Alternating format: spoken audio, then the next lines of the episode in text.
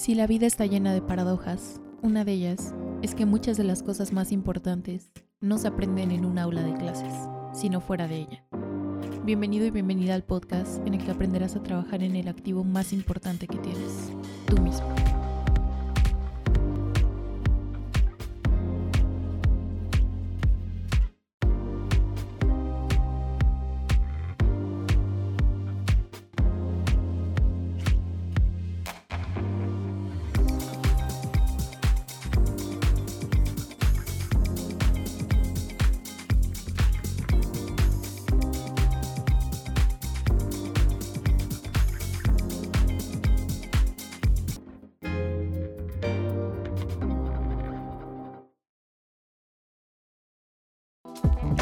Podcast sobre desarrollo personal y mentalidad de riqueza.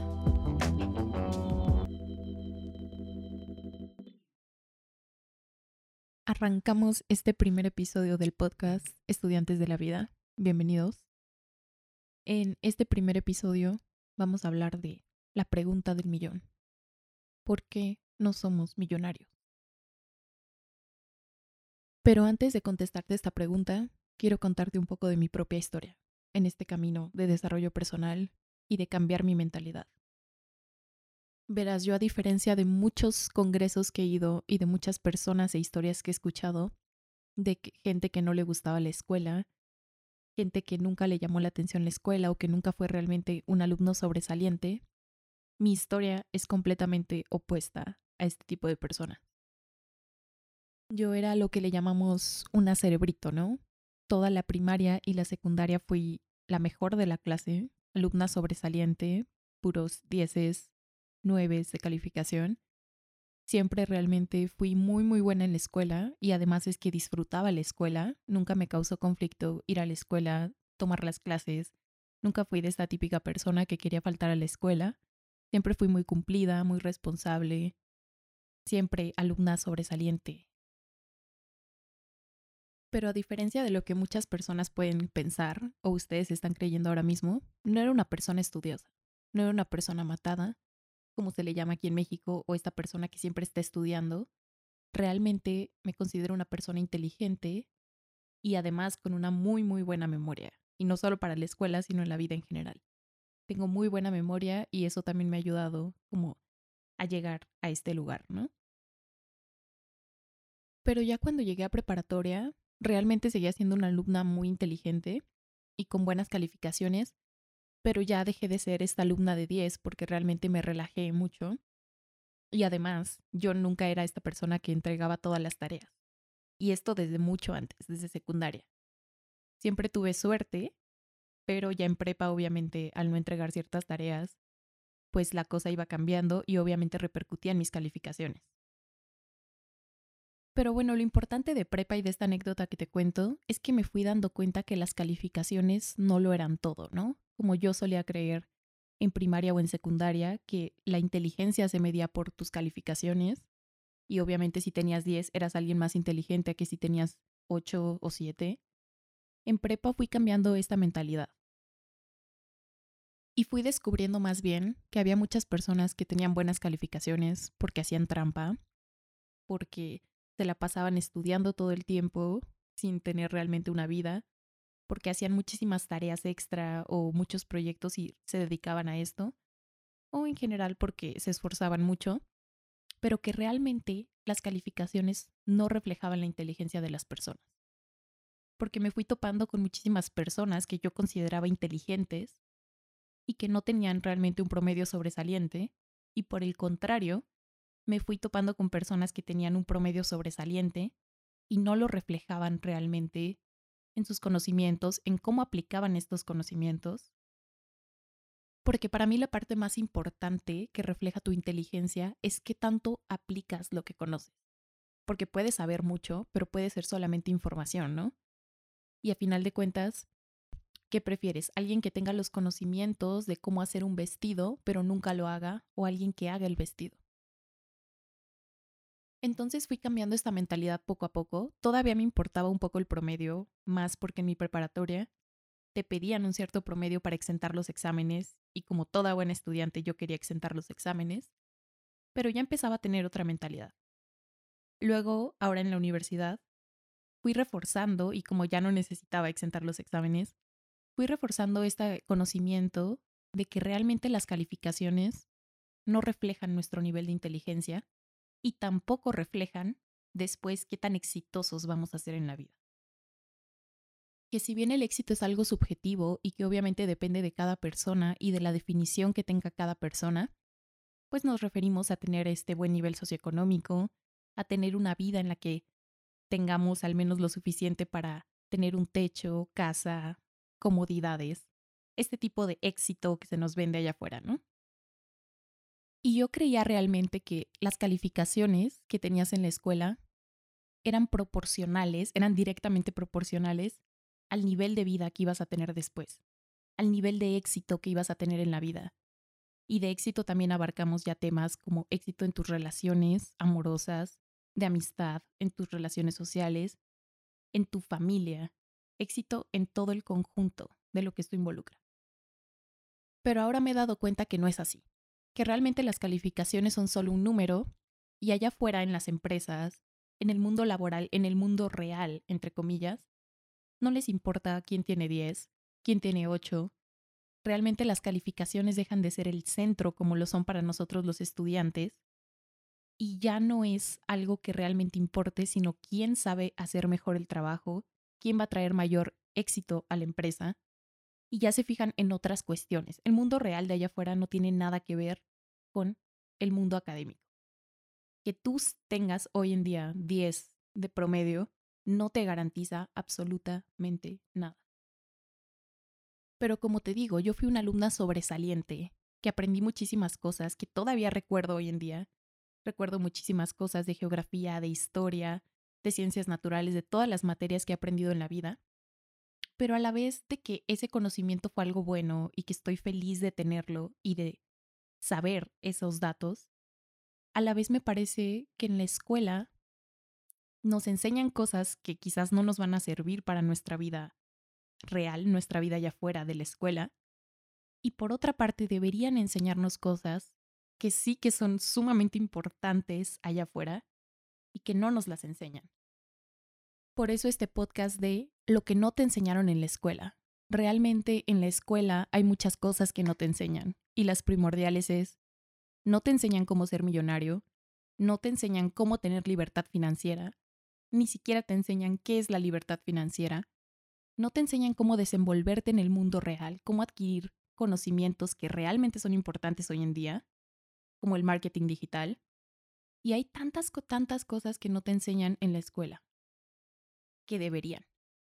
Entonces yo realmente fui descubriendo este mundo del desarrollo personal, de mentalidad de riqueza, primero que nada siguiendo los videos que obviamente fueron un sincrodestino, algo que una causalidad, que descubrí los videos de Alejandra López y me cambiaron mucho la forma de ver las cosas. Te recomiendo mucho el video de por qué no somos millonarios justamente en su canal de YouTube y del cuadrante del flujo del dinero, después de ver estos dos videos me convencí de que algo estaba mal, de que en la escuela les estaba faltando muchísimo para que realmente pudiéramos tener este éxito que se nos vende en la vida.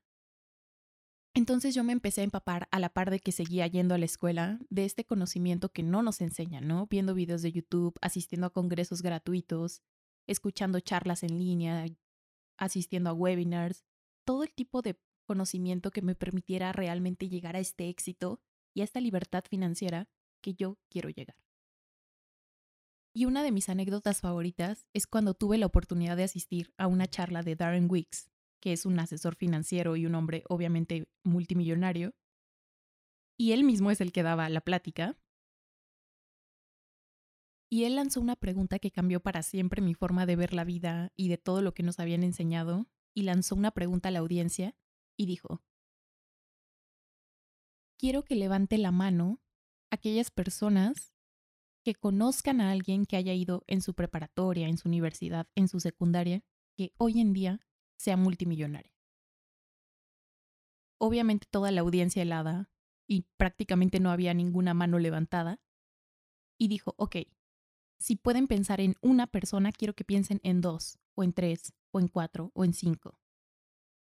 Obviamente ya nadie alzó la mano. ¿Y sabes por qué? porque no hay. Porque hay algo que no nos están enseñando en la escuela.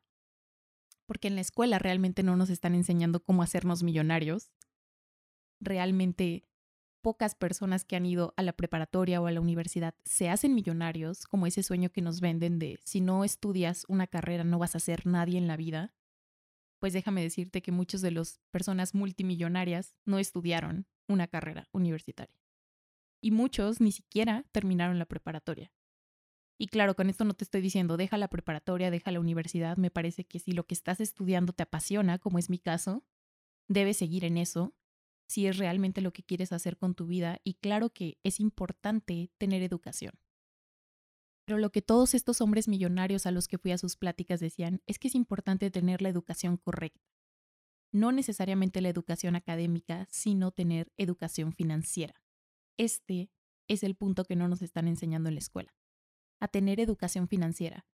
No nos están enseñando qué es un activo, qué es un pasivo, qué es la libertad financiera, cómo lograrla, cómo vivir de lo que amas o cómo realmente poder tener este éxito financiero y dejar de preocuparte por el dinero todos los días de tu vida. Y realmente me di cuenta que hay muchas cosas que están mal allá afuera en el mundo laboral que más bien en las escuelas no se nos enseña cómo ser millonarios, se nos enseña cómo ser obreros, cómo trabajar para los sueños de alguien más, cómo ser el que trabaja para el otro y no el que crea sus propias oportunidades. Y si tú me estás escuchando desde México o desde algún país hispanohablante, obviamente sabes quién es Luisito Comunica. Y a mí me encanta lo que tiene en su Instagram, en su descripción. Y él dice, intenté buscar un trabajo. Luego decidí crearme uno. Porque si se dan cuenta qué es lo que nos enseñan en la escuela, nos enseñan a estudiar durante 25 años de nuestra vida aproximadamente para después tener que ir y pedirle un trabajo a alguien más. ¿Se dan cuenta de lo ilógico que suena esto? Alguien que obviamente no te va a pagar por tu trabajo lo que realmente te merecería ese trabajo. Y terminas trabajando para los sueños de alguien más sin ser tú el creador de tu propia vida y de tu propio éxito y de tu destino. Entonces, si se dan cuenta, más bien en la escuela nos preparan y nos programan para ser obreros. Desde cómo nos vestimos, con uniforme, cómo se visten los obreros, desde que nos enseñan a obedecer todas las reglas, porque claro que un empleado siempre debe obedecer a su superior. Y todo lo que nos van enseñando, lejos de enseñarnos cómo construir nuestros sueños, cómo lograr la vida que soñamos, nos enseñan cómo trabajar para la vida de alguien más.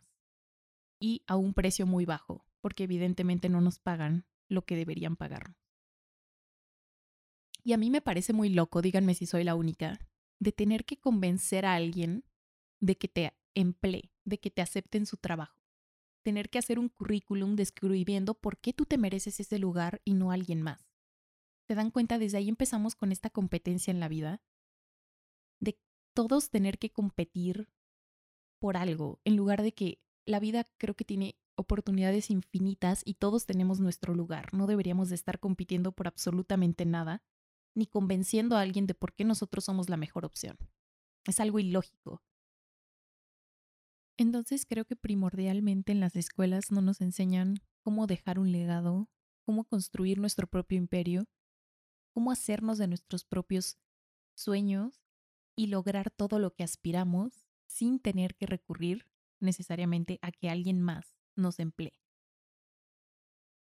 Y esto pues quizás sí se llama ser emprendedor, ser freelancer, pero más allá de esas dos palabras, se trata de tener el suficiente valor, coraje, de ir a luchar por tus sueños y de no quedarte con solamente lo que te dicen que deberías de hacer, como pedir un empleo, estudiar primaria, secundaria, preparatoria, universidad, y si se puede miles de posgrados, doctorados, postdoctorados, subespecialidad, solo para terminar viviendo la vida de alguien más, los sueños de alguien más. Y también una de las principales mentiras, o bueno, no mentira, pero de las principales cosas que nos enseñan en la escuela, es que hay que trabajar muy duro, siempre, ¿no? Y si ya las cosas no te salen bien, hay que trabajar más duro y más duro y más duro. Y luego la gente traemos ese chip mental de que tenemos que trabajar duro, lo cual no significa que no tengamos que hacer nada para conseguir nuestros sueños, no es lo que estoy diciendo, Pero esta imagen de que tenemos que matarnos, ya sea estudiando o después trabajando, para lograr nuestros sueños. Y luego, ¿qué es lo que pasa? Terminamos sumamente frustrados porque vemos que no lo conseguimos, que no es suficiente todo el trabajo que hagamos. Y hay un ejemplo perfecto que se me ocurre y que justo el otro día recordé viendo la película de En Busca de la Felicidad, ya saben, la de Will Smith, en la que él realmente se mataba trabajando, toda su vida iba en torno al sacrificio, a trabajar más, también la de su esposa, y al final no conseguían los resultados que querían. Y no era de que ellos no estuvieran trabajando lo suficiente o luchando lo suficiente, sino que más bien, como todas las pláticas a las que fui de millonarios, estaban encauzando mal eso. No siempre, y más bien la vida, no se trata de trabajar más o de trabajar más duro o de trabajar más horas. La vida se trata de trabajar mejor y más inteligentemente. Entonces, ese es el principal paradigma que tenemos que cambiar. No necesitamos trabajar muy duro, no necesitamos trabajar muchas horas, necesitamos trabajar de forma eficiente, de forma inteligente y de forma bien informada, valga la redundancia, para que realmente consigamos los resultados que estamos buscando y sin este toque de frustración, sin vivir por siempre en la escasez, sin estar con este sufrimiento constante, porque se puede, porque hay otras personas viviendo allá esa vida y si ellos pueden, nosotros podemos. Así que sigamos juntos recorriendo este camino hacia la libertad financiera, hacia la vida de nuestros sueños, sean cuales sean los tuyos. Y recuerda que si hay de otra, y que la vida siempre va a ser lo que nosotros queramos que sea. Esta es todo la lección que tengo para ti hoy. Te deseo un excelente día, futuro millonario o millonaria. Nos escuchamos en la siguiente, estudiantes de la vida. Sabemos que la verdadera riqueza no es solo tener dinero, sino tener libertad de ser hacer y vivir la vida que queremos. Recuerda que tus ingresos solo pueden aumentar en la medida en que tú también lo hagas.